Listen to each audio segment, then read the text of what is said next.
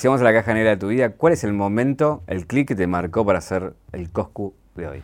Y a mí el clic me fue haciendo, era más que un clic, era un reloj de, de 12 horas. Y por hora me daba cuenta de que estaba en un camino. ¿Entendés? Como que fueron varios los estímulos. No le pondría número a, a cuántos, pero sí te puedo asegurar que no fue uno. Un viaje, un viaje. Una vida, un recorrido. Una reconstrucción. Caja negra. Caja negra. Todo queda registrado en la memoria. ¿Qué lugar le das a la intimidad? Yo creo que a medida que fue pasando el tiempo, una de las cosas más difíciles que tiene una persona como yo es esa pérdida de la intimidad, obviamente. Yo empecé todo esto, vivía en la casa de mis padres. eh, un día, después de ponerle, no sé, cuatro o cinco años, empezaron a tocarme timbre en la casa de mis padres, donde tenía que atender mi papá, que tenía Alzheimer y que no sabía bien y era muy vulnerable a, ese tipo de cosas. Y me empecé a dar cuenta de a poco que, que nada, que a veces eso de conocerme o de, o de saber dónde vivo es un poco eh, arriesgado, por así decirlo, porque nada, mi papá, la realidad es que en ese momento le podías decir cualquier cosa que te iba a dejar pasar a la casa. Eh, tratábamos de que no atienda a él, pero digo, podía pasar porque la persona que tiene Alzheimer como que piensa que está todo bien y, piensa que está haciendo las cosas bien y no, no se da cuenta. Y después de eso nos mudamos a la primera streaming house y la primera streaming house literalmente no tenía timbre, o sea, era muy precaria y le metíamos mu- mucho huevo, obvio, pero la realidad es que una vez se mandaron cuatro pibitos que salían del colegio y entraron de una, o sea, no golpearon nada, había una tranquera, todo era red de campo, había una tranquera, no golpearon, se mandaron y de golpe estaba, no me acuerdo si Fran o alguno de los chicos streameando, y se mandaron y aparecieron ahí, hola, hola, eh, una foto, que y nosotros no entendíamos nada. De ahí, no por una cuestión de la gente hoy te dice, bueno, si te vas a un barrio privado, sos un cheto, sos un tincho, lo que sea, yo estoy totalmente en contra de, de no sé, ponerle que prejuzgar o, catalogar o encasillar a gente por el lugar donde vive, por la condición que tiene, por, eh, o sea, creo que va mucho más allá de eso, la persona que es cada uno. Pero bueno, me mudé a un barrio privado y te puedo asegurar que es el lugar donde más eh, vienen por ahí a las 2 de la mañana, empiezan a golpear la puerta de una forma tipo agresiva. eh, y ahí es donde me doy cuenta que sí, la intimidad se perdió bastante, que un chico re tierno me, me vino a traer una torta, pero no paró de tocar timbre y tocaba, tocaba, tocaba, tocaba y yo no lo escuchaba, yo estaba arriba y en la, casa no había nadie justo, siempre hay gente, pero no había nadie. Y de golpe bajo digo, no, debe haber pasado algo con los perros, porque si no, no insisten tanto. Y salgo, le digo, hola, ¿qué pasó?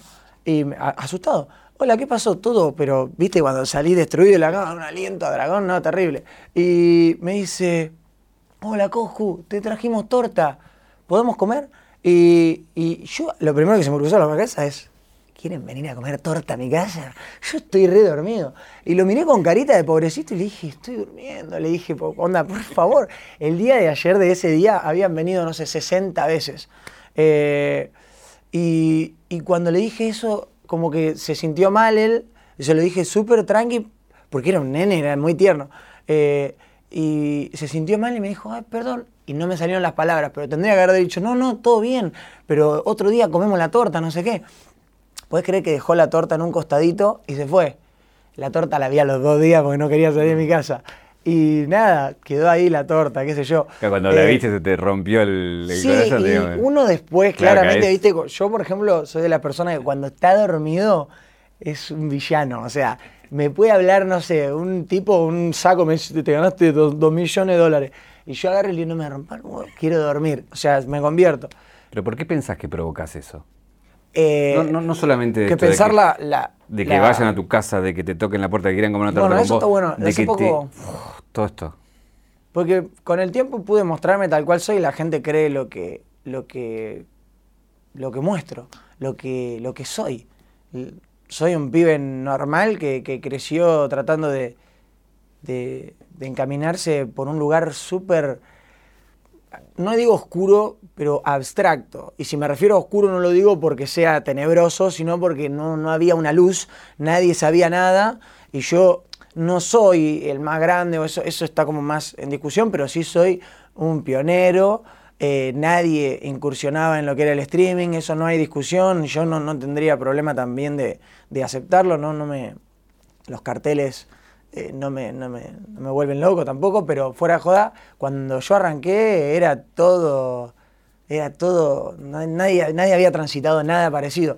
Entonces yo creo que a lo largo de siete años, y como te decía hoy, eh, la realidad es que uno streamea y prende la cámara y no podés caretear nada, vos sos como sos. O sea, obviamente algunos hacen un personaje, hasta cambian la voz y todo, pero llega un momento en el cual vos metiste 12 horas, al otro día 12 horas, al otro día 8 horas, al otro día 6, al otro día 9 de nuevo. Y los pibes te están viendo como sos vos, ¿entendés? Obviamente en momento IRL de ruta, bebetos, todo eso, que vos esa hora decís acá, la mato toda y me convierto y soy un show. Yo también, otra cosa que consideré es que Cosco y Martín son la misma persona en distintos momentos.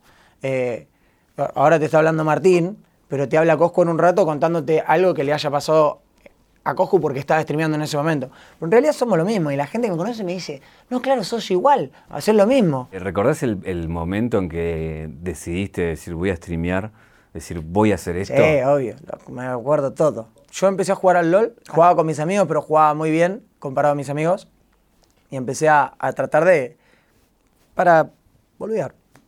Empecé a tratar de meterle un poco más profesional. Me probé en un equipo de Centroamérica que se llamaba Caribbean Union Gaming y me habló un manager y me dijo que le gustaba mucho cómo jugaba, se llamaba Ethan Prox el, chabón. Eh, y me, me, gusta cómo jugabas, qué sé yo.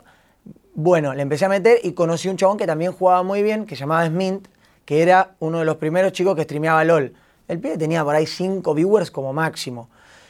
Y yo entraba al stream de él y empezaba a subir los viewers él. Y, él me decía, no, no lo puedo creer, tenés que meterle, eh, la vas a romper, vos metele, confía, no sé qué.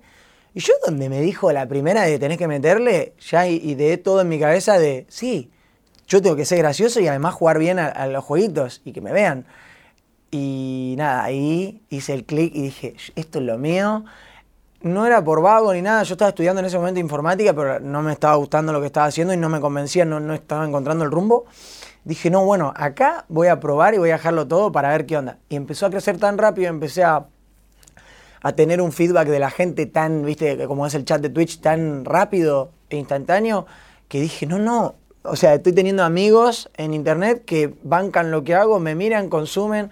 Eh, y, qué lindo se siente, soy como un referente de cinco personas, de 10, de 20, de 25, de 50, y así fui empezando a crecer. Pero sí, ese fue el día que dije, no, no, esto, esto quiero hacerlo. De, esos primeros videos recuerdo eh, cuando hablabas de tu familia, cuando estabas en tu casa y demás. Y como siempre esta cosa de, bueno, mi familia, como, como no me están entendiendo lo que estoy haciendo, pero acá estoy haciendo algo grosso. ¿Cómo, cómo lidiaste con eso? No me estaban entendiendo, eh, pero está bien. Eso es lo que siempre le digo a los chicos. Mis viejos tienen eh, entre 60 y 70 y en ese momento lo que más querían, y yo siempre lo digo, era cuidarme. Pero ese cuidado a veces es, un, es una limitación y a veces te corta un poco las alas porque yo tenía que andar explicando todo lo que estaba intentando hacer, que ni yo lo sabía, pero que sí tenía fe. Y mi viejo, por suerte, yo siempre le cuento también a la gente, porque me parece algo lindo que te puede decir tu papá, es, yo quiero que vos seas feliz haciendo lo que hagas, no importa que te vaya bien o que te vaya mal económicamente. Lo que importa es que te vaya bien y que te sientas bien vos. Así que si a vos te gusta eso, metele. En cambio, mi vieja, que igual la amo con todo mi corazón y que entiendo mucho porque es súper sobreprotectora, y creo que yo sería igual como padre, me decía, no, cuidado, metele más a la facu, eh, olvídate los jueguitos, son adictivos, te van a hacer mal, estás todo el día en la computadora. Y hoy es la que también todo el día trata de cuidarme, pero ya aceptando todo lo que, todo lo que fui haciendo y, hasta disfrutándolo conmigo puede viajar a veces conmigo y, me acompaña un montón. Y fíjate qué ironía, en ese momento me decían, ¿cuándo vas a parar de boludear con los jueguitos? Y hoy, me, preguntan, me preguntan todas cosas y hasta me incomoda un poco porque no quiero ser el centro de atención de la familia. Yo descargaba mucho ahí. Justo creo que se cruzaron todos los problemas. Eso fue importantísimo. Justo se me cruzaron muchos problemas familiares, la enfermedad de mi viejo, la separación de, mis padres, que tenían, no sé, 20 años juntos y se separaron. Eh, quizá algunos problemas que había tenido mi hermano en el colegio, todas cosas así se me cruzó todo y yo me metí en la burbuja. Yo le decía a mi stream, decía la burbuja, por eso soy súper agresivo también con la gente, porque literalmente era, me sacaban de, todo lo malo, ¿me Pero ¿cómo procesaste eso? Lo, de tu, lo de tu viejo, la enfermedad era una pavada, digo, lo de la separación, digo, uno a veces pone la energía en algo que lo hace escapar, pero eso te persigue y el mundo lo tiene que enfrentar. Digo. Obvio que te persigue, pero ¿cómo lo, cómo lo veía yo? Estaba mi, mi papá en mi casa, mi hermano. Eh, estaba una situación, mi papá es lo más bueno que hay, un pan de Dios, pero mi hermano es la persona que más lo quiere en el mundo, a mi viejo, y no lo podía ver así. Y no entendía la enfermedad de mi hermano porque es el más chico, y discutían mucho, y, y la casa era medio un caos, entonces, como te digo, viste, no es que yo no me hacía cargo de nada, pero sí, realmente era un loco, entro acá y soy, y triunfo, y soy un pibe feliz. Y no es que era un pibe infeliz saliendo, pero sí me encontraba con banda de, problemas que me, ponían negativo, que me ponían triste, que, no me daban energía, me apagaban, esa es la palabra, me apagaban. Y yo quería aprender, como ese juego de palabras es el, el, que me pasaba todo el tiempo. Yo quería aprender, yo quería estar activo, yo quería estar con la gente, quería seguir creciendo y no por ambición, quería seguir creciendo porque me estaba gustando lo que estaba haciendo y sentía que podía llegar a algún lado. Y, y abajo, abajo de esa piecita rancia que yo tenía, abajo era un caos a veces. Encima tenías un hermano que le iba bárbaro. Tenía el hermano, mi hermano más grande fue el primero que se emancipó, era la estrella de la familia. Claro, tu, hermano jugador de básquet. Mi hermano jugador de básquet, muy rápido, le empezó a ir muy bien. Yo jugaba en el mismo club de él y me decían el hermano de Pedro, o sea, era nefasto yo. y ahora el hermano de Coscu, ¿no? Sí, y ahora él tiene en su perfil de Instagram soy el hermano de Coscu, ya sé, pero no les puedo conseguir un saludo, no les puedo pasar su número. Eh, así que por favor no me pidan, así literal, ¿eh? tiene todo eso en, el, en, la, en la biografía ahí de Instagram, porque imagínate. Ahí, tienes dos caras, ¿no? Por un lado, mucha gente que debe estar viendo esto y que para vos sos, sos eh, para ellos sos un ídolo, sos alguien que, siguen, que consumen, que... Y otra gente que no tiene idea quién sos, porque lo digital es así, ¿no?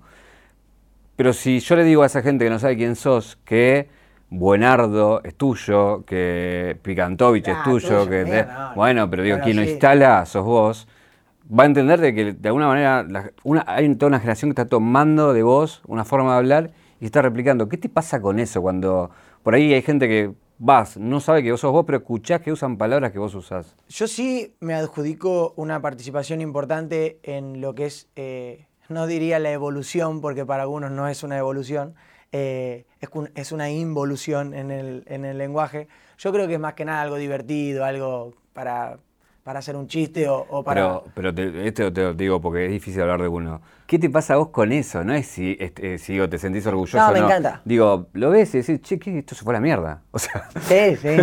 Sí sé que se fue a la mierda. La otra vez subí un video, un chabón en un partido de fútbol diciendo, y buenardo, como dicen mis hijos. Tiene toda una historia encima del buenardo. Todas las palabras creo que tienen una historia. El nea es un arre estirado, es un arre estirado. O sea, la gente por ahí no lo sabe, pero, pero todo tiene como su historia. El buenardo, eh, estábamos jugando al counter con un amigo que se llama Rogel, y él literalmente empezó a decir, nana, buenardo, buenardo. Y de ahí yo agarré y dije, no, esa palabra es una locura. Y empecé a replicarla, pero de manera Tipo, no, no podía decir bueno, no podía decir bueno, era todo buenardo. Igual que de ruta, de rúcula y todo eso, que por ahí no es lo mismo que buenardo, que como decís, lo dice muchísima gente. O el dow, digo. Pero, pero sí, eh, son todas como palabras que fueron, fueron saliendo y, y pegándose en la gente. No, pero digo con eso, digo, un relator en, un partido primero lo dice, un influencer español muy conocido lo dice, dice, estoy diciendo estas palabras y no sé dónde lo saco. Ah, Ibai. Ibai. Eh, eh, Real Academia Española, digo, ya tenés palabras ahí adentro. Digo, y si yo le tuviera que explicar a mi vieja qué haces, me es muy difícil, sí, sí. ¿entendés? Pero porque también, como decís vos, fuiste por un lugar que no había nada y que ahora, digo, son la referencia de muchos pibes que quieren hacer eso. Mm. Em, ahí atado a eso voy a, digo, cuando vos decidís escapar de, o no escapar o crecer, digo, voy a hacer una casa, voy a juntar gente, voy a apoyar a otros pibes. También digo, hay una, visión estratégica ahí también, digo, de la búsqueda, ¿no? Sí. Entregar todo lo que podamos entregar y compartir, ser solidario, es súper importante a la hora de crear contenido. ¿Por qué? Porque para mí, yo por ser solidario, pude conocer a, los traperos, a los pibes del quinto escalón. La Coscu Army, como comunidad, como nombre, como marca, como lo que quieran llamarlo, siempre se hizo desde un lugar, pensando en la inclusión, en que todos podamos acceder, en que todos podamos tenerlo, y no en un negocio o en que esto me va a dar guita. Porque yo sé, y la inteligencia creo que me, me ayudó a desarrollar esa idea también, yo sé que lo que es un éxito por la puerta de atrás te va a generar plata. Y, primero enfócate en, que sea lindo, que sea un éxito y que la gente lo disfrute. Y después fíjate si le vas a sacar redituo. No, pero esto pues, poner la casa en Nordelta, invitar a otros, otros streamers, tranquilamente lo podía haber hecho vos solo, cortarte solo y eso crear otros personajes que crezcan también y que a su vez sea, nada, retroalimente todo. Eh, digo, ahí hay una, mirada mucho más amplia de lo personal, digo, ¿no? Sí, nunca, nunca pensé, hablando más confesiones, nunca pensé en crear personajes, pero sí pensé en que los personajes se creaban. pero sí te diste cuenta que se, que, se creaban. Que se creaban. pero no me adjudico el creé personajes, o sea, entiendo, porque mucha gente lo piensa y está bien, porque uno claramente ve, voy a poner un ejemplo, Fran, Fran, todo el mundo dice es una creación de Coscu, pero Fran es una creación de Fran, que conoció a Coscu en un momento de su vida y despegó. Pero él, yo no le iba diciendo, vos ahora tenés que hacer esto para explotar o para ser viral, ponele. Yo quise tener compañía. No, no quise, y, tiene que estar este, y tiene que haber un alto que haga reír como Sisi, y tiene que haber uno que baila. No, no lo ideé como esto va, sino como algo, che, se suben al barco los que confío, porque si te pones a pensar, Fran es un pibe que venía a mi casa a pedirme por ahí una foto o a, ayudarme con cosas, o sea, era de la Coscu Army, entonces yo por ahí ponía en un grupo, che, alguno me da una mano con esto, porque no sé qué hacer con esto, instalar tal cosa, el chabón venía y me decía, no, yo te ayudo, Coscu, yo te banco a pleno. ¿Por qué se pelearon? Eh, uh, picante, picante pregunta. ¿Por qué nos peleamos? Porque yo creo que con el tiempo él cambió muchísimo y todos esos valores que yo estaba tratando de mantener como, como estandarte de, de lo que era la comunidad, él los perdió. ¿De qué has dolido? Y era un, era un amigo de fierro. Es, es un pibe bastante de fierro, pero es un pibe que es muy chico y, se, quiere estrellar contra todo. Y yo me cansé de, intentar ayudarlo, me cansé de intentar aconsejarlo, sin tocarle nada, sin molestarlo, sin, sin meterme en su vida, pero sí como lo que hace un amigo que te quiere de verdad que es, amigo, cuidado con esto, amigo, cuidado con esto otro. Si tenés todo lo que querés, ¿por qué vas a ir y a transar con el diablo, transar con gente peligrosa? Onda, no es por nadie en especial, pero viste, meterte en lugares que no lo necesitas, vos sos vos, tenés tu gente, tenés tu público, sos un pibe inteligente, cualquier cosa me pedís un consejo a mí también, o, a los pibes, estamos todos. Yo creo que algo importante, una frase importante que quiero que quede en la entrevista es que nosotros somos pibes, se lo dije a Goncho ayer, nosotros somos pibes que la hicimos solos. No vino ni un empresario, ni el, ni, el picante máximo, ni, ni un grosso de la, televisión. No vino nadie a decirnos o a, o, a, inducirnos a que hagamos nada. Todo lo hicimos solo, espalda con espalda, entre todos los que podíamos. Algunos se fueron, algunos se viraron, como dicen en el reggaetón. Algunos cambiaron de, dos caras y algunos fueron un ratito amigos o, comunidad o, hermandad, por así decirlo. Pero los que se quedaron, seguimos cuidándonos entre todos nosotros. Y ponemos la mano en el fuego el uno por el otro porque realmente es una familia. O sea, cuando se fue Fran, por ejemplo, todo el mundo, ¿viste? en las redes sociales, eh, la corrían de familia, mirá, ahora son están eh, compitiendo, qué sé yo.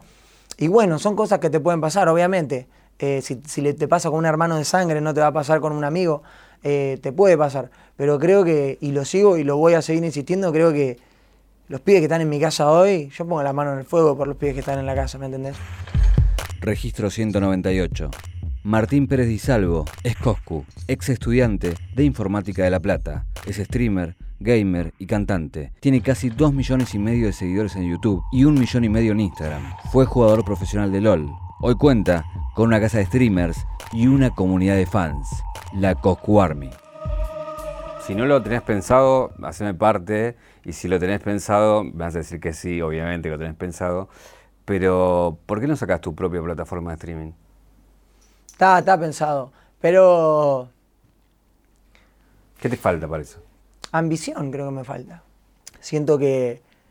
No sé, que la vida tampoco es perseguir todo el tiempo algo, sino también sentarse a, disfrutar, en que sea un poquito y un poquito, en, no volverme loco. Por eso lo de la plataforma está. Imagínate que hoy está ocurriendo algo dentro del ambiente que es todos eh, vienen los chinos, te ponen torta, debes saber que los chinos pagan una locura, te cagan la carrera, porque literalmente te arruinan. Es, es, es, muy difícil, digamos. ¿Te llegaste a juntar? Sí, sí, fui a México. Fui, les preguntamos todo, eh, nos sacamos todas las dudas, volvimos y le dijimos que no. O sea, en el momento le dijimos que no porque querían que firmemos ahí. Nos ofrecieron muchísima más plata que cualquiera, pero la plata no hace ni a la felicidad, la plata no hace al éxito, la plata no hace nada. La plata es una herramienta muchas veces, un complemento para algunas cosas. Eh, el que se va por la plata se estrella y después cuando te querés dar cuenta, se te acabó la torta, llegaron ocho meses, diez meses de, de toda la torta y todo lo que quieras, pero ahora tenemos que seguir trabajando y prendés la camarita en Twitch, o sea, en la plataforma main, y te ven 30 personas, que no quiero desmerecer 30 personas, es un montón de gente, es una aula entera prestándote atención, pero, pero bajás todos tus números y no podés remontar. ¿Quién, te enseñó esto? ¿O lo, o tuviste claro de muy chico? Eh, y yo creo que, como te decía, la familia te enseña mucho a, no volverte loco por la plata, a, no envalentonarte eh, cada vez que ves una, no sé, una oportunidad de algo material. Eh, creo que la familia ayuda mucho, pero también el tropezarte, como te digo, en los primeros años, yo no, no, me, no, me, olvido más. Yo, mi primer evento ganaba 10 pesos por persona que metía. 10 pesos en ese momento por ahí era un poco más. Entonces, por ahí, la primera vez que, que fui a un evento que era pago, habrá sido por ahí a mis 3 años de carrera, me pagaron por un evento. Yo llegué a mi casa y dejé la plata en la mesa. Y dije, acá está acá está, no me pueden romper más la bola. Había llevado por ahí, no sé, 1500 pesos, 2 lucas. Y me acuerdo que le mostré esa foto, ahí la selfie con la gente. Le pedí por favor a la gente que apareciera en la selfie, que era muy importante porque se la iba a mostrar a mi mamá, yo ya sabía todo lo que iba a hacer. Y, dejé la plata ahí, que obviamente mis padres me dijeron que era plata mía y todo, pero, pero, que, pero que para mí significó mucho porque fue mi primer sueldo por hacer esto y fue mi primera, mi primera, ¿cómo lo puedo decir? Mi primera percepción de que, de que sí podía lograrlo o de que sí estaba empezando un camino que me podía llevar a, un puerto, eh, eh, ¿cómo se dice?, estable. Hay otra cosa que haces que es el tema de, los premios, que llegas a obras y digo, haces unos premios en obras con premios de streamer. Digo, ¿qué es lo próximo? ¿Hacer un estadio, un uh, Racing? bueno, ahí tenés una primicia. Eh, lo del estadio estamos viendo, o sea, a mí me encanta. Yo toda mi vida fui muy fanático de Racing, después dejé el fanatismo Em, cuando llegó el LOL. Eh, como que no sé, no tenía tiempo para, ver los partidos y le perdí la, huella, pero soy una persona muy fanática del deporte, me gusta mucho. Em, íbamos a hacerlo en Racing, pero nos dimos cuenta que quizá queremos volver a un lugar más íntimo. ¿Por qué? Porque creo que se perdieron muchas cosas que estaban buenas eh, de una Cosquarme Awards a la otra. Y yo quiero que la gente esté segura, que la gente esté tranquila que la gente esté con amigos, que la gente esté cómoda. Y la última vez que estuvimos en el estadio, los pibes estaban como, pero hicieron cola desde las 9 de la mañana del día anterior. Y eso yo no me lo puedo permitir porque no es bueno para ellos. Y en Racing quiero que sea gratis también la entrada, no quiero cobrar entrada, no quiero privar a la gente y a ningún tipo de, chico o chica que, no tenga la moneda para poder ir, no quiero privar a nadie de poder disfrutarlo.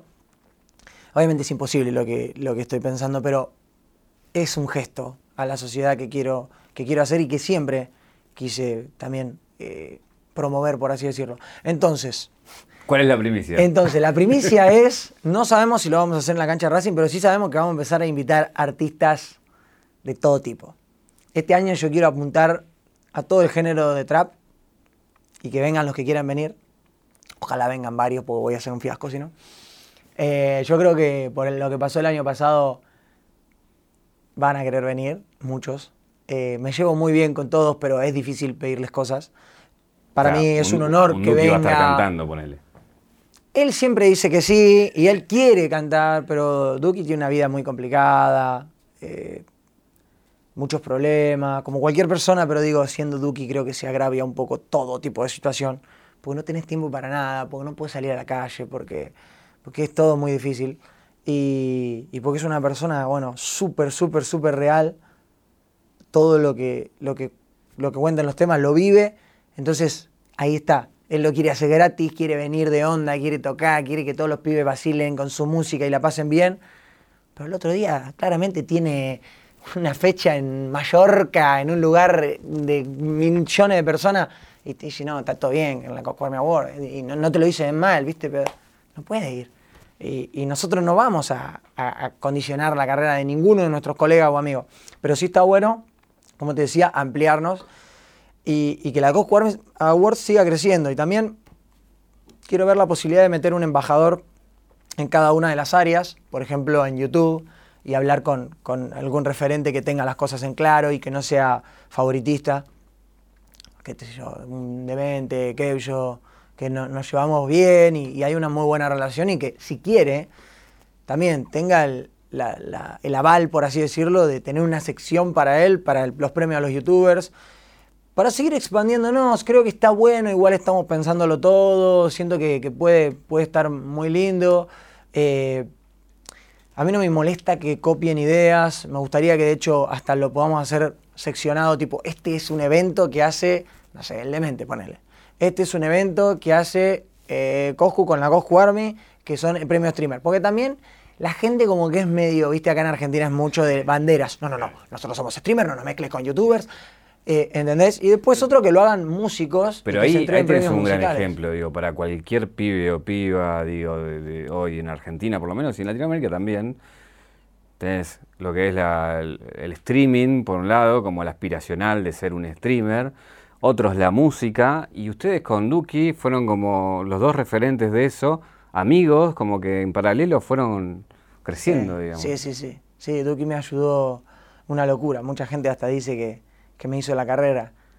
Y yo siempre le agradezco mucho porque yo lo conocí a Duki cuando no lo conocía nadie, me lo presentó Grafo en una batalla. Eh, y, mm, y, el chabón siempre fue igual conmigo, siempre. Desde esa primera batalla. Oh, Coscu, clave, te veo cada tanto, ahí hago un video. Re piola, no sé qué. Y el chabón fue a rapear y yo estaba de jurado.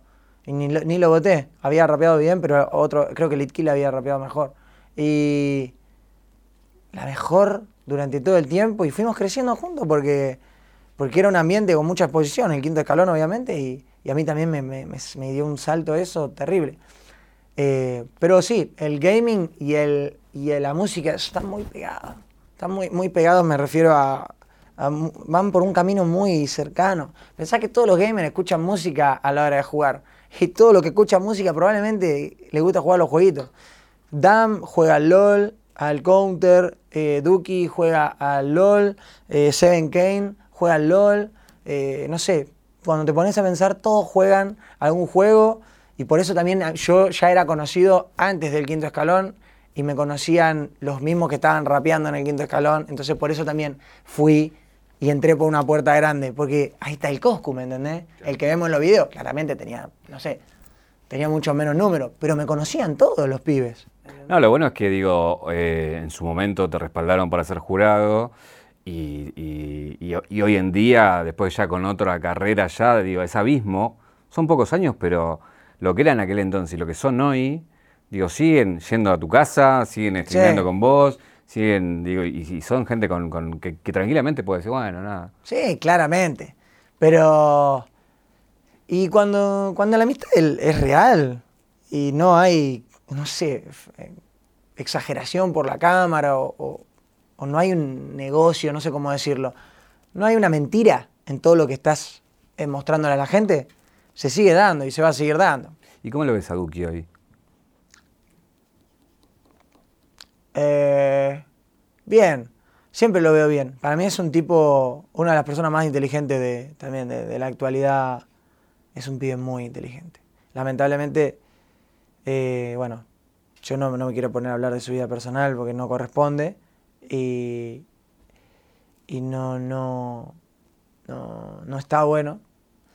Pero yo creo que todo el mundo sabe que, que una persona inteligente y con esa cabeza tiene que tener mucho cuidado, porque está en un ambiente súper oscuro, súper oscuro, y, y él es muy buena persona. Y ese ambiente súper oscuro a veces te puede, ¿cómo lo puedo decir? Te puede, te puede absorber y te puede llevar a un lugar con, con energía de mierda, con mucha droga. ¿Y como amigos hablan de esas cosas? Sí, hablamos mucho. Ayer hablamos de una banda también. Yo creo que, como te digo, viste, es, tenés que tener mucho cuidado. Y él es una persona que tiene muchos valores muy parecidos a mí y parece joda, pero hasta parecemos hermanos en algunas cosas porque si vos te pones a pensar, Duki llega al trap y se sube de una porque el chabón tira el tema que la gente necesitaba en el momento que lo necesitaba y dice, ok, yo la voy a romper, pero todos los que están alrededor mío van a comer conmigo y van a, y vamos a compartir el pan. De una. No importa cuántas visitas tenga, no importa si. No importa nada. ¿Y qué pasó? Y si no, carreado, son malísimos, son nefastos, no sabes rapear, sos horrible. Todo el mundo, todo el mundo hoy en día, ah, no, Isia es el mejor. Isia es el mejor, lejos. Y Duki tiene un tatuaje de Isia. ¿Por qué? Porque él ya sabía que él era el mejor, era solo darle el empujoncito. Entonces estuvo ahí para darle el empujoncito a todos, porque realmente le dio el empujoncito a todos los que pudo. Eh, y siempre trató de, como te digo, ser solidario, expandirse y que todos puedan crecer, que todos tengan la oportunidad. No, hago, como dijiste, hago mi casa, mi streaming house, me cierro solo y tengo 42 cámaras filmándome a mí solo, porque soy el centro. No. Yo creo que yo fui muy parecido a Duki y por eso siempre hablamos de, de, la importancia que tenemos como referentes que nos toca hacer por decisiones que hemos tomado, creo yo, en la vida. Eh, y hoy a mí la gente me acepta como un referente. Hay eh, una pregunta que mucha gente por ahí espera saber, que es si vas a volver a competir al LOL. No, soy nefasto. Eh, me encantaría, es una asignatura pendiente que tengo, pero no, no, no. Me encantaría, pero no, no, no, no me da el nivel. Eh, no me dan las manos. Antes jugaba mucho mejor y, y ahora juego Ricky, pero tranca. Onda, juegan mucho mejor. Han crecido mucho los jugadores de, Latinoamérica y, y, hay que ser sincero. Ya estoy casi en los 30. Eh, no, viste, dicen que, cuesta más aprender a, esta edad y, y, los pibes vienen con unas manos coreanitas que te tiran todos los botones y. Onda me, está sobrepasando la... Pero estoy bien, estoy bien, estoy jugando bastante bien y, quiero dejar en lo que puedo, quiero dejar la talla. Soy una persona también muy exigente conmigo mismo y, me he frustrado mucho tiempo por no poder volver a ser pro del LOL. Eh, pero, pero no, creo que ya pasó también un poco. La gente no quiere que sea pro player de LOL. La gente quiere que, que siga siendo como un referente en cuanto a mi decisión y, odio tener que decirlo, pero bueno, eh, yo creo que hoy mi visión de cada cosa que pasa es importante. Coscu, ¿qué opinas del coronavirus? Coscu, ¿qué opinas de esto? Coscu, ¿qué opinas de lo que dijo Real en tal lado? Y no tengo ni idea, estoy todo el día jugando al LOL. O sea, no sé qué dijo, qué pasó. Eh, pero pasame el tema y lo vemos, qué sé yo. Es como eso. Mi vida es, eh, mi vida virtual, digamos, es medio eso y todo el mundo quiere la opinión eh, y, qué, y, qué, pensás y, qué te pareció. Y está bueno y es malo, porque vos te pones a analizar qué, está pasando ahí, por qué ocurre eso, y es una falta de, convicción propia por ahí y, el necesitar... Bueno, pero hay algo innegable. Apoyarse en una opinión. Bueno, pero hay algo innegable. Vos tenés mucha gente que te sigue, tenés mucho poder en ese sentido, porque si vos alarme y le decís, chicos, vayan. Y, bueno, eso es un poder. Y también lo que vos opines es referencia para muchos mm. pibes. Entonces, digo, hay también ahí una responsabilidad que me imagino que también la debes tener clara. Total, total. Que, sabés que no podés tampoco, eh, nada, excederte mucho. Eh, pero bueno, ya que decís eso, quiero dos opiniones de dos cosas que me parece que son referencia tuya. Y quiero saber cómo te interpela el feminismo. Te quiero sacar de la zona de confort. Eh, ¿Cómo te interpela todo lo que está pasando con el feminismo? Yo creo que ha, evolucionado mucho estos últimos años y que yo empecé, yo, mi familia es, a ver, no puedo decir súper feminista, pero sí, eh, es muy fuerte el feminismo en mi familia. Y, me parece perfecto, está muy bien. Quizás a veces es un poco hasta obsesionado y, un poco a la defensiva. Eh, lo digo en, en familia, familiarmente. Pero lo bueno es que está. Y que esté y que esté presente es clave para, para cuidarnos, cuidar lo que decimos, porque como te digo, estamos en vivo y a veces somos todos hombres, pues literalmente somos 90% hombres, y, antes éramos 99% hombres, tipo me veía por ahí, sé, mm, mi prima y nadie más, ¿entendés? O sea, pensaba que éramos 100 en el stream. Y que cuando hay 99 hombres y una mujer, la charla tiende a ser un poco, por así decirlo, machista. ¿Por qué? Porque están hablando hombres con hombres todo el tiempo y el que te comenta en el chat es un hombre. Y, y la tendencia en aquellos momentos era también, yo contaba una anécdota de que hacía un fin de semana, eh, qué sé yo, yo en ese momento era un pibe 21, 20, y decía, no, porque, qué sé yo, a mí, yo quiero salir, quiero conquistar a una chica, quiero, eso era como el triunfo en ese momento para mí. Después, obviamente, uno evoluciona también a lo largo de la vida y se da cuenta que claramente eh, triunfar en la vida no es eh, levantarte una mina el fin de semana. Siempre tratando, obviamente, de cosas básicas. No andar, no sé, incomodando a la chica en el sentido de contarlo como algo anecdótico, no dar los nombres para que no la, no la moleste. Nunca he tenido problemas en ese sentido, nunca he tenido, no sé, me pasó con un pibe, ¿sí? Que yo era un amigo mío de la infancia y lo mencioné en una anécdota eh, sin querer, porque como viste, era un amigo mío de la infancia, lo mencioné, y justo era una anécdota donde nos peleábamos, pero estaba todo bien con el chabón, o sea, estaba todo bien. Vos podés creer que unos pibes de la Cosco Army, esto es increíble. ¿Lo tenés? Llenaron una bolsa de caca no. de perro y se la tiraron, buscaron la dirección y se la tiraron en la puerta. Le dijeron, le pusieron, con la Cosco Army no se jode rancio. No. Sí, sí. Y, y yo lo conté como que, no sé, Comento, no, porque con Duki jugábamos al fútbol, porque literalmente la anécdota era que estábamos jugando al fútbol en el salón y cuando teníamos hora libre y él estaba, no sé, terminando un trabajo práctico y yo le pegué un pelotazo sin querer. Y el chabón se enojó y llamó a la directora y a mí me pusieron, y yo conté anecdóticamente que esas eran las únicas amonestaciones que había tenido en el año, eh, las que me pasaron con este pibe. Y, eh, y todos los compañeros de la infancia, no, ¿cómo puede ser? Mira lo que le hicieron yo no tenía idea de qué había pasado hasta que me di cuenta que lo mencioné y que le buscaron la información y que la gente está re loca. Pero ah, teniendo eso como, como un punto de partida, digamos, lo primero que me pasó así como medio heavy, por así decirlo, aunque después le hablé, le dije, che, mira, estaba contando una anécdota eh, de, lo que nos había pasado y sin querer dije eh, tu apellido. Eh, por encima le decían por el apellido al pibe. Y y me dice, no, bueno, ahora entiendo, todo bien. Yo pensé que había dicho, che, por favor, vayan a tirarle caca. ¿Entendés?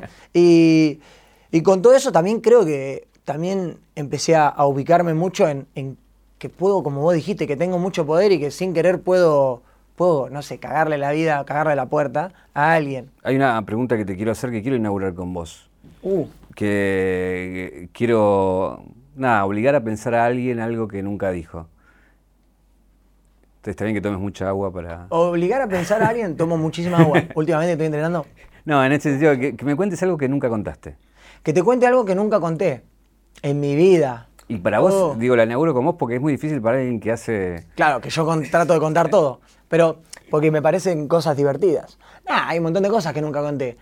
Eh, llegó el, desde el sexto año, séptimo, sexto, séptimo, octavo año que hago lo que hago, muchas veces llego a momentos en los cuales digo, ¿por qué no fui una persona normal? O sea, literal, tiene mucho peso y, te, quema un poco la cabeza. Pero viste, es la típica, te pasa algo malo y decís, ¿por qué me pasa esto a mí? ¿Qué paja lidiar con, esto? Eh, y nada, no, no sé si lo conté eso de, que creé cierta inseguridad. Eh, siempre fui un pibe súper seguro, pero creé cierta inseguridad en cuanto a si quiero transitar todo lo que estoy transitando, pero me pasa a veces, ¿entendés? Como que se lo plantearía también a un psicólogo. Por eso por ahí es algo que no, no hablé nunca. Porque mm, hasta me cuesta explicarlo, pero como por momentos nos debe pasar o le debe pasar a muchos eh, pibes que se hicieron famosos, por así decirlo, eh, que dicen, por ahí sería un poco más feliz siendo algo más tranqui, ¿no? ¿Y qué- Pasando desapercibido. ¿Y qué hubiese sido? Y yo siempre lo digo, a mí me encantaba. eh, soy un pibe muy simple en esas cosas. Me gustaba mucho. Hice un test vocacional porque estaba muy indeciso. Y me salió. Me salió informático, abogado y médico. Tipo las tres opciones, en ese orden. Ninguna de las tres hubiera sido. Pero no, hubiera sido algo mucho más simple. Hubiera sido repositor de supermercado, por lo menos en mi adolescencia. Me hubiera encantado tener una changuita en los supermercados ordenando las latitas. Te juro que me encanta eso. Me, me- me parece súper divertido estar ahí con el uniforme, ir con el, con el carrito cuando todos van caminando, ir con el... Bueno, no sale, sé. sale el meme de Coscu Repositor. Sí, Ya- eh, ya, ya lo, ya lo tienen. Y también otra cosa que me hubiera gustado ser, aunque sé que es insalubre, basurero. Mirá, O sea, porque corres todo el tiempo, tenés estado físico, puedes hacer deporte, cobra bien. cobras muy bien. eh, y me parece divertido también. Estás a la noche ahí con un ¿Cómo, cómo compañero sería? ¿Cómo, sería? corriendo. ¿Cómo gritas ahí? ¡Dale! No, no sé, ni idea, pero re divertido. Registro 199. En 2019 realizó la Coscu Army Awards, una entrega de premios con el objetivo de reunir a todos los streamers. Fue en obras, con entrada gratuita para 2.000 asistentes. La transmisión se realizó por streaming y alcanzó un pico de 100.000 espectadores en vivo. ¿Cuál es la, la última palabra que te llamó la atención? La que todavía no... Buenardo. No, mentira, no, no, no. Ido. Ido está muy usada, pero no la inventé claramente, no tiene nada que ver conmigo, pero la están usando mucho. Lo que pasa es que nosotros decimos Idolf. Eh, Ah, mira, Idolf es como, no sé, con Don Roque siempre jodemos por Adolf claro. de Hitler, que eso también está bueno aclararlo.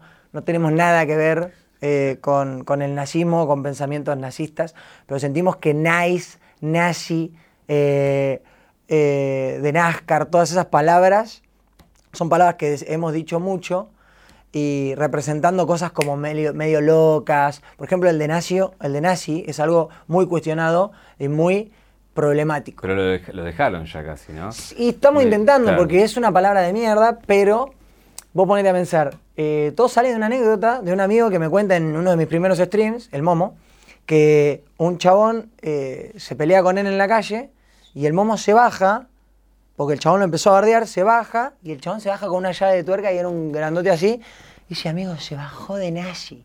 Y lo contó así, y la gente dijo, no, no, esa palabra es como muy expresiva, ¿entendés? Como que se bajó de guerrero alemán, ¿entendés? Y, y bueno, quedó, quedó, quedó, fue quedando, y te juro que empezaron a decirla, tipo, todos en el rap, en el trap. eh, eh, hay un tema de Homer el mero mero, y dice, no, estoy de nazi, no sé qué. Y, no tiene nada que ver, ¿entendés? No, no tiene nada que ver con, con nada. Eh, y, la gente lo, malinterpreta mucho. Yo eh, no soy un tipo, un tipo tan instruido o oculto en cuanto a historia mundial, pero todos sabemos qué fueron los nazis, qué hicieron los nazis, quién fue Hitler. Y, y a mí me han venido a saludar pibes literalmente que me dicen, hey amigo, yo me cagan a pedo porque yo soy judío y digo de nazi también. Eh, o sea, te lo juro, una vez, una vez literal, fui a una estación de servicio, estábamos viajando y justo cayó un micro de todos chicos que jugaban al básquet en una, ¿cómo se llaman? Un club de- o asociación de, de centro de judíos. de- Acoa, una claro, a- no me acuerdo el nombre, pero ellos me dijeron, somos un centro de todos chicos judíos que jugamos al básquet. Y, y Belén, eh, en ese momento estábamos juntos, eh, mi ex, fue a comprar algo al, al coso y volvió y no, son altísimos de nazi, dice justo.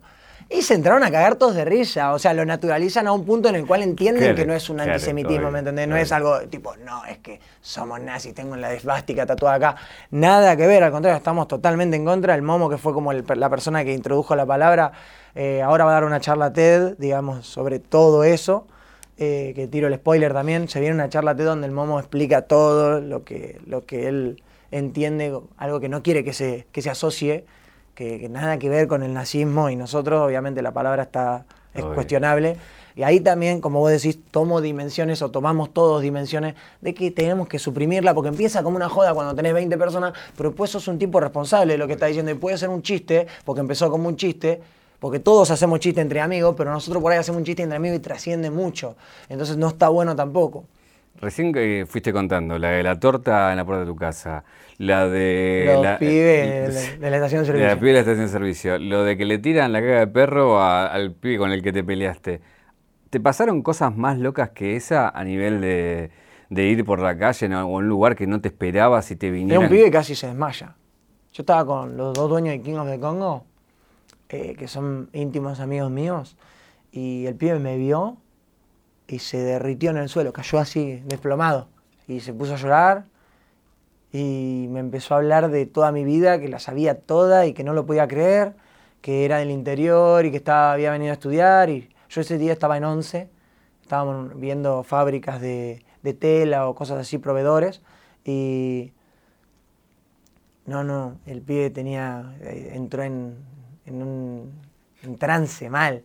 Y a todos nos sorprendió mucho y, y- y nada, yo lo levanté, le dije, vení, no pasa nada, soy un pibe normal, ¿qué hace? ¿Estás loco? Y el pibe decía, no, no, no, y, y se- como que se arrodillaba, sacamos una foto, no sé, Pará, ¿y le, dimos una es? remera de King of the Congo, no, y la otra es increíble. Estaba en un meet and greet, en un evento tipo medio formalcito, en Neuquén hace poquito que fui. No, no sabes. Todos los pibes re bien, re tranqui, re normal. No, no, no me quiero poner picante, pero me voy a poner un poco picante. Estaba re normal, estaba todo perfecto. Meet and greet, no sé, yo hago los meet and greet gratis, por eso hay 500 millones de personas, ¿viste? No, no me gusta que la gente te pague por, por sacarse una foto, no me parece sano. Eh, porque yo siempre digo, una foto, cualquiera puede tener una foto conmigo, soy un pelotudito, no es Lionel Messi. Bueno, viene un pibe que me quería mucho, se ve, y termina de sacarse la foto, nos hablamos dos y me dice, eh, Cosco, te amo, no sé qué. Estaban filmando todas las cámaras, todo en el medio de un evento, había un montón de, madres, padres, eh, gente de la, de la marca que había apoyado el evento. El pibe se arrodilla rápido, se tira en el suelo, se arrodilla enfrente mío rápido y me empieza a hacer así, la mímica claramente. Eh, No sabes la vergüenza que me agarró. Me puse todo bordó y desde ahí las cinco próximas fotos salí así. No lo podía creer, me quedé atónito. Digo, ¿cómo se les ocurre hacer una cosa así? O sea, quizás es algo boludo, ¿viste? Yo lo cuento por ahí, lo cuento de una manera que es graciosa y todo. Y alguien puede decir, nada, una boludez, lo que te pasó. Sí, salió re contento, eh, hice alta, eh, soy épico, ¿entendés? Y no, no, no, fue una situación muy rara, muy rara, te juro, fue muy raro. Si vamos a la caja negra de tu vida, ¿cuál es el momento, el clic que te marcó para hacer el Coscu de hoy? Ah, vale la pena confesar que yo le dije que había visto varias cajas negras eh, de los chicos y a mí el clic me fue haciendo, era más que un clic, era un reloj de, de 12 horas y por hora me daba cuenta de que estaba en un camino. ¿Entendés? Como que fueron varios los estímulos, no le pondría número a, a cuántos, pero sí te puedo asegurar que no fue uno. Entonces no puedo tampoco, siento que no puedo mencionar una cosa en particular, pero sí podría decir que fue ese primero que te conté, que fue la primera aparición o, o ese amigo que me sugirió. Eh, pero otra cosa que siento que es uno en todo esto, en todos estos puntos, es cuando ves la reacción de la gente a lo que estás haciendo, la primera reacción. También cuando te piden la primera foto y entendés que, que es un vínculo real con la gente. Entonces ves que te voy mencionando como cada una de, esas, de esos puntos en los cuales vos vas diciendo, loco, esto es en serio. Loco, esto, es, esto se está convirtiendo en mi vida. Eh, empecé a organizar partidos de fútbol que hacía banda que no jugaba y se empezó a llenar tanto, y yo soy malísimo, que me empecé a incomodar. Porque la gente encima eh, me exigía que juegue bien. y yo soy malo. O sea, a ver, Malo, soy ¿qué- de qué- horrible. ¿De qué jugás? Toda mi vida jugué defensor. Pero Defensor. ahora no corro. Y defensor que no corre no sirve para nada. Y, ¿Sos amigo, un, un qué, ponele, si tuvimos que no, comparar? soy la momia Stam, pero con dos, dos piernas menos. Porque estoy parado y no defiendo a nadie, pero me digo que soy defensor. No, soy nefasto. Y la gente te dice, Coscu, marcá. No, no, ni marcá, me dice, hacete un golcito, dedicámelo, Coscu. No sabes, la otra vez, la otra vez era un amigo mío que se metió entre la gente y me empezó, dale, sos malísimo, hacé un gol. Y yo estaba, no, no quiero jugar más. Hay una caja negra acá también, si viste el programa, ya sabes. Sí. En esta caja negra, que hay? Obviamente hay Algo que me represente. una cámara, obviamente te representa una cámara. No, no vamos a hacer acting, por ahí te da vergüenza ajena, pero... No, no, ya no me da, ya no me da vergüenza ajena Ya después de lo del ya- pibito que... ya ya lo- Eh, pero viste que siempre está esta cosa de hablarle a tu yo de hace 10 años, contale hasta dónde llegaste. Pero a mí lo que me sorprendió siempre de vos es que decís, yo sabía que iba a llegar acá, yo lo tenía re clara, yo sabía que iba a pasar esto. Entonces yo creo que le hables a el Coscu de dentro de 10 años para contarle Uh, qué va a es- pasar. Eso es piola. ¿Y le hablo a esa cámara o le hablo a esta? A la que vos quieras. Porque si le hablo a esta no va a estar filmando, está apagada. Prendela y, la- y, y se puede usar. ¿Y lo agregan al video? La agregamos. Eh, yo no tengo ni idea cómo se usa una GoPro. Parece joda, pero ya estoy, ya estoy, ya estoy. Sí, sí, sí, sí, sí. Sí, porque ya estoy. Sí. Hola, Coscu. Vas a tener en este momento 40 años, pues ya tenés casi 30, hijo de puta. Tenés, vas a tener 38. Y bueno, quiero decirte que, que vas muy bien encaminado y que seguramente seas a los 38 tengas hijos ya y tus hijos sean muy picantes. Eh, los vas a cuidar, los vas a querer mucho. Eh, espero que la familia, que no es de sangre, siga creciendo mucho, que es la Coscu Army, y que la hayas dejado en buenas manos, porque con 38 no te puedes seguir haciendo cargo de, de todo. Eh, y que te empieces a disfrutar un poco más de la vida y a estar un poco más tranquilo en un montón de aspectos porque ahora estamos a full. Te cuento que ahora estamos a full, no podemos descansar nunca, no podemos ni jugar al fútbol, no podemos hacer un meet and que ya no quieren, eh, no sé si te acordás. Eh, bueno, así que nada, te mando un saludo, eh, suerte a todos tus amigos, que siga bien, nos vemos. A ver, Ahí está. Y fue raro, nunca lo había hecho, la verdad estuvo novedoso, pero no, no, eh, sí, como que, qué sé yo, quise, quise hablarle como, como algo que está pasando ahora, como que yo ahora soy alguien, pero yo creo que el Coscu de 38, o Martín Pérez y Salvo a los 38, creo que va a ser una persona, no sé, que va, va a tener conciencia de todo lo que ha vivido, pero creo que te quema mucho la cabeza seguir 10 años más con esto y que por ahí va a estar muy alejado o bastante alejado, siempre con respeto y con cariño a la gente. O sea, te pensás abandonando el streaming, digamos. Y es que, ¿qué voy a tener? 38 y seguir streameando. O sea, seguramente va a estar todo tan evolucionado, creo yo, que obviamente voy a streamear cada tanto y voy a tener un show por ahí, eh, ¿viste? Pero no va a ser lo mismo. Y va a ser bueno, seguro, porque lo voy a hacer con el corazón, no lo voy a hacer para que siga dándome guita, ponele. Y por ahí hasta los 35 tiro, pero yo creo que mi vida va. Eso está bueno decirlo. Yo siempre lo he dicho igual, pero poca gente por ahí lo retiene. Yo creo que volvés a nacer cuando tenés un hijo. Y yo soy una persona que, que tiene mucha ganas de tener un hijo. No ahora, pero, pero creo que, que es algo que es una de las mejores cosas que te puede pasar en la vida y no lo tengo. Cuando lo tenga, no sé, voy a, voy a estar más obsesionado todavía.